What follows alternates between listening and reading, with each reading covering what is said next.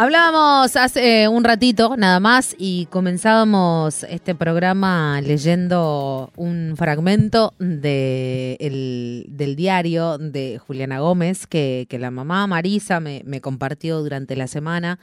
Em, donde Juliana escribía varias cosas, ¿no, Santi? Una de ellas que, que tiene que ver con que esto, ¿no? Esta idea de Juliana tenía 20 años, con lo cual esta idea de que el fútbol femenino todavía 20 años atrás, que el fútbol femenino no, que el fútbol eh, hace 20 años atrás todavía no era para las mujeres, ¿no? Esa sensación de, bueno, que, le dije a mis viejos de jugar eh, y ellos me, dijeron que no había pibitas en el barrio y, y sentir que eso lentamente también está cambiando, me parece que es lo lo más interesante de todo.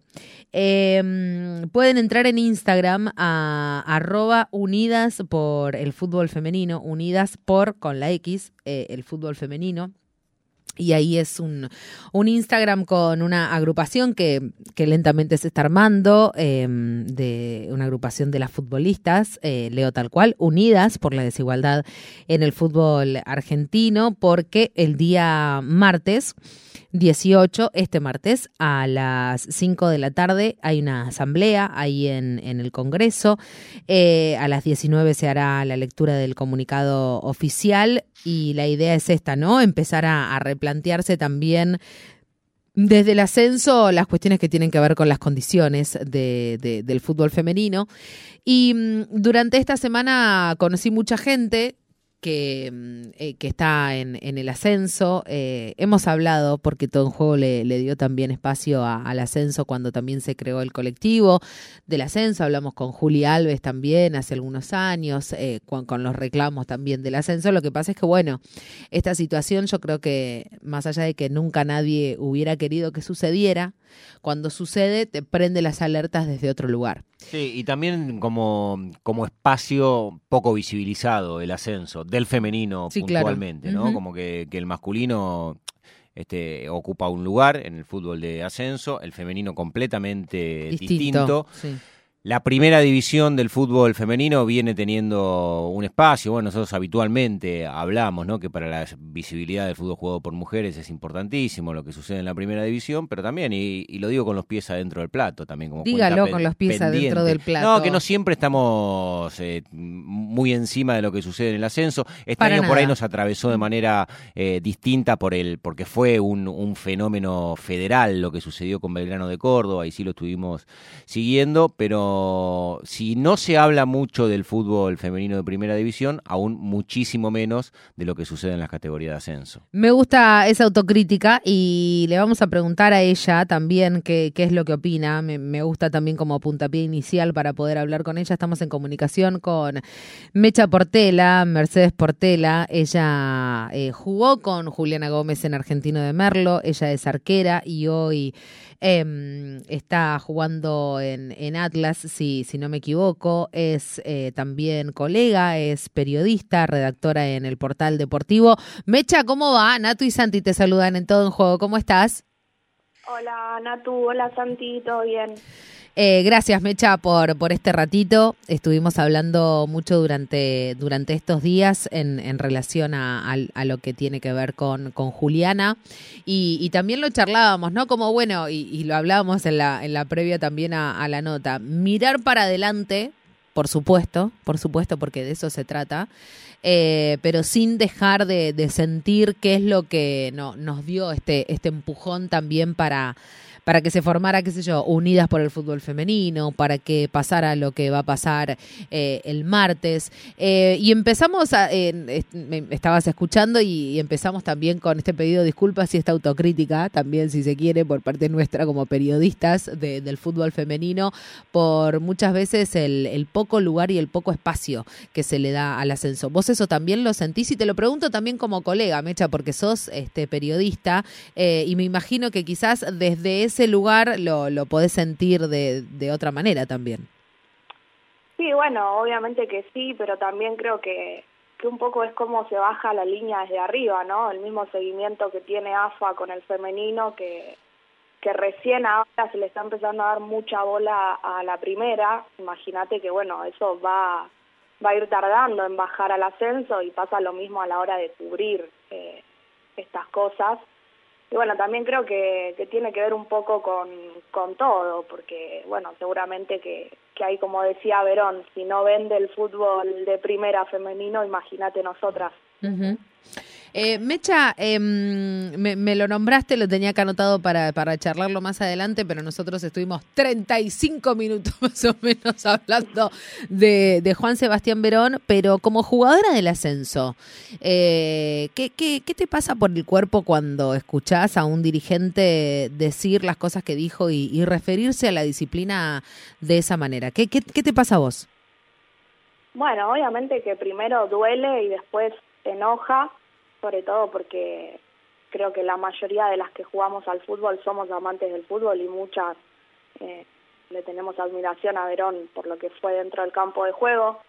La verdad que, que me parecía que estaba haciendo una buena gestión, pero bueno, eh, un poco, nada, cosas que, que faltan en el fútbol en general y que son fundamentales como, como la ley Micaela, que creo que se tiene que implementar ya en todos los espacios para que no, no sigan teniendo estas declaraciones personajes que, que son muy importantes para la opinión pública y, para, para marcar ¿no? Eh, un montón de cosas. Así que nada, obviamente que, que enoja un poco, pero, pero bueno, trato de entender también desde el lugar que viene. Es gente que lamentablemente no está formada, porque no está formada. Eh, estoy segura que está ahí por, por lo que es para el hincha de estudiantes, y, para el socio.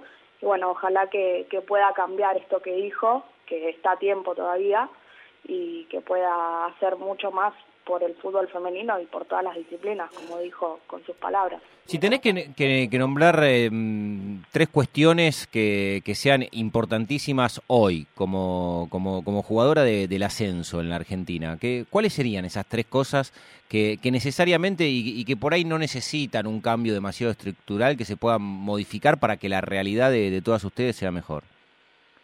Bueno, primero lo que te dije de la ley Micaela creo que es eh, esencial para no solo para el fútbol femenino, sino para los clubes en general.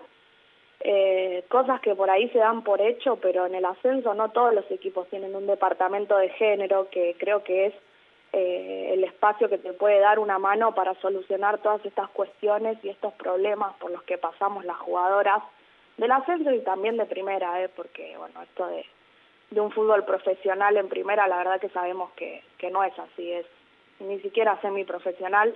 Así que nada, creo que sobre todo lo que tiene que ver con la gestión y con lo institucional de los clubes, eh, que empieza a haber una mirada con perspectiva de género también, y creo que así va a ser mucho más fácil solucionar todas estas problemáticas que, que venimos teniendo, que después, bueno, pasan a ser recursos, ¿no? Pero antes creo que, que es gestión e iniciativa. Se nota el crecimiento en la base de jugadoras. Nosotros cuando estábamos haciendo un análisis de lo de, lo de Verón y, viendo, por supuesto, una palabra que también trajo en las últimas horas aquel discurso que hizo el presidente de estudiantes, que es la palabra inversión, ¿no? Y, lo complejo que es encuadrarla en, un negocio que se puede invertir eh, hoy y ganar mañana, sino que son construcciones que inclusive llevan décadas, ni siquiera, ni siquiera años, y que para esto es fundamental, algo que por lo, por lo menos nosotros lo, lo, percibimos, digo, y cualquiera que le pone un poco de, atención a, su ojo en una plaza, en un club de barrio, se da cuenta que hay algo que está sucediendo. Menos Verón se dan cuenta todos. ¿Cómo es en los clubes de, de ascenso? vos como jugadora de, primera, ¿notás que, que, se van acercando más pibas, que, que se tienen que ensanchar un poco la, la posibilidad, agrandar canchas para que las pibas tengan lugar. Eh, ¿Está sucediendo eso? Te lo pregunto desde tu experiencia, de lo que vas viendo. Sí, sí, de hecho lo ves reflejado en lo que es, eh, por ejemplo, la selección. O sea, antes no, no teníamos inferiores, eh, no teníamos trabajos específicos como trabajo de arqueras, no había reserva. O sea, te das cuenta que cada vez es mayor la demanda y bueno, obviamente si nos van dando más lugar va a seguir creciendo esto, como, como pasó con el fútbol en general, digamos, con el fútbol argentino. Eh, hay muchas chicas y cada vez son más chiquitas y creo que eso a la larga va a terminar reflejándose en el juego, ¿no? Porque vos imagínate que la, la mayoría de las futbolistas que estamos en primera hoy en día de las diferentes categorías somos grandes. Bueno, eso ahora por suerte está cambiando porque las chicas tienen más oportunidades, digamos, desde más chiquitas de empezar a jugar a la pelota. Estamos hablando con Mecha Portela, ella hoy es arquera de, Atlas, también fue compañera de, Juliana Gómez en, en, Argentino de Merlo. Em, ¿Cómo era eh, el fútbol cuando vos estabas, Mecha, en, Argentino? Eh, ¿cómo, ¿Cómo eran las condiciones? Eh, ¿Cómo era la dirigencia con, con el femenino? ¿Cómo se comportaba con, con ustedes? ¿Cómo era un día de partido? ¿Tenían las condiciones? ¿No? ¿Por qué? ¿Por qué se llegaba en, autos particulares a, los partidos? Bueno, la disciplina, no sé bien hace cuántos años está en Argentino de Merlo el femenino, pero sé que es muy nuevita, o sea, hasta hace poquito. Y la verdad es que la C siempre le fue bien a Argentino de Merlo. Cuando yo me sumé, que fue cuando empezó la pandemia, eh, las chicas estaban ya por jugar el reducido para ascender a la B. Y bueno, después eh, años posteriores también siempre fueron protagonistas. Entonces, imagínate, cuando las cosas van bien es cuando vos le servís a un club, cuando sos competitivo, eh, cuando estás ahí en todas las notas. Así que la verdad que, que nada, era un sueño un poco. Cuando yo estaba ahí, eh, bueno, yo era la tercera arquera en ese momento, así que por ahí no era parte de primera eh, pero nada, era todo lindo, camisetita, el vestuario de primera, la cancha de primera, eh, todo, todo lo mejor, digamos. Sí que institucionalmente nosotras siempre tuvimos que pagar una cuota, pero bueno, mientras el club te brinde algo, yo creo que, que la mayoría, a ver, si bien algunas no estaban de acuerdo, no sé, un ejemplo que quizás para ustedes que, que no están en el día a día de un club dicen, bueno, debería de ser re normal. Pero nosotras terminábamos de entrenar y nos podíamos meter a la pileta y nada, para nosotras eso era un montón, por ejemplo. Entonces por ahí decías, bueno, la verdad que, que así sí pago una cuota, digamos. Pero bueno, eso con el correr de los años, yo después ya me fui porque, bueno, una cuestión de, que me buscaban de otro equipo, iba a tener continuidad. Con el correr de los años eso fue cambiando y yo la verdad que me enteraba justamente por hablar con Juli, eh, porque nada, generamos una relación a partir del fútbol muy linda y, y nada, me contaba que, que nada, que obviamente la cuota ya de los mil pesos que yo pagaba en su momento cuando estaba, ahora ya se había ido, por ejemplo, a tres mil. Y bueno, nada, no le daban nada a las chicas, vos te tenías que pagar tu ropa ahí, como en la mayoría de los equipos de, del ascenso. Eh, aparte tenían que pagar también la disciplina, o sea, la cuota del club más la disciplina y la verdad que estaba todo muy cuesta arriba, digamos, para pelearla estaba todo muy complicado ahora, en el último tiempo, por lo que sabía. ¿Cómo, cómo fue esta última semana? Y imagino que, por supuesto, atravesadas por, por el dolor, también por la reflexión, por intentar volver a, a muchas situaciones que en lo cotidiano tienen que ver con, con su día a día. Eh, ¿cómo, lo fueron atravesando en, los clubes, en el plantel, con, con ex compañeras tuyas? Sí, eh, hay algo que veo que es que un poco Juliana nos está pasando a todas, a, las que la conocían y a las que no, por esto de sentir que podría haber sido cualquier equipo, digamos, cualquier jugadora, porque es una realidad tan cercana eh, a todas.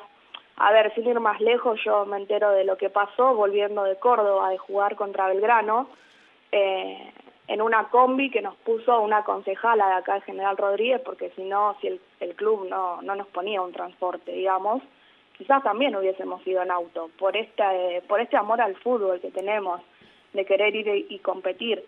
Ni siquiera al escudo y a los colores, ¿no? Porque, nada, como, como para ellos no somos nada o no los representamos, eh, nada, te agarras del amor a, tu compañera, al sacrificio que hace día a día, a esto que hicimos de vender rifas para poder dormir cómodas allá. Así que creo que un poco estamos todas eh, impactadas y tomando un poco de, de noción de que ya no podemos permitir estas cosas. Si antes, por amor al fútbol, justamente como digo, poníamos autos y, y hacíamos esfuerzos que, que no corresponden, bueno, creo que ahora lo de Juli nos va a servir para, para empezar a reclamar por, por cosas básicas, por empezar, ¿no? Y que esto sea, bueno, un puntapié para ir por, por todo el resto. Em, Mecha, eh, en, una charla que, tuviste con, con Melu Kaller, una, una colega también, comentarista ella de, de, fútbol, le decías algo así como, por amar eh, el fútbol soportamos cosas que no. ¿Te parece que llegó el límite de, dejar de soportar esas cosas y de empezar a pararse en la vereda de reclamar por los derechos de las futbolistas, cualquiera sea la categoría de, la disciplina? Sí, de hecho lo estamos viendo con esta convocatoria que vamos a hacer y, y, se siente un poco en el ambiente del fútbol femenino y sobre todo del ascenso, ojalá que, que sea algo que se contagie a primera porque bueno, eh, van a tener más visibilidad que nosotras, eh, las chicas de, primera, si es que nos acompañan con este reclamo. Sé que hay muchas ya que, se sumaron y también sé que es difícil porque, a ver, eh, tienen sus compromisos con AFA y bueno, ya son pibas que tienen contratos y pasa pasa a estar en juego el trabajo de cada una, ¿no? Así que también es entendible.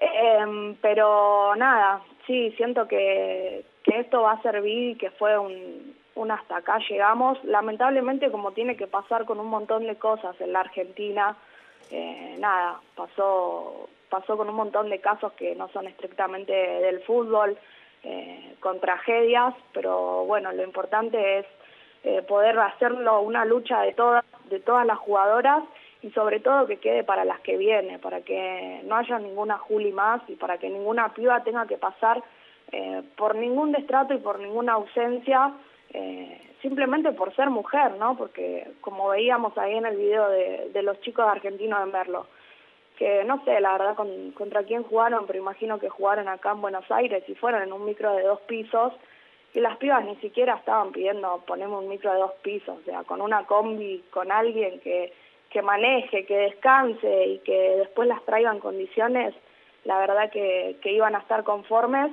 y también sentir eso, ¿no? Que se podría haber evitado y nada, en ese sentido le mando mucha fuerza a las chicas argentinas de Merlo porque en cierto punto se sintieron responsables y nada, tienen que, sacarse esa culpa y se tiene que hacer cargo la gente que, que maneja el fútbol y todos los clubes. Eh, fue un llamado de atención para todos los clubes, yo creo, lo que sucedió.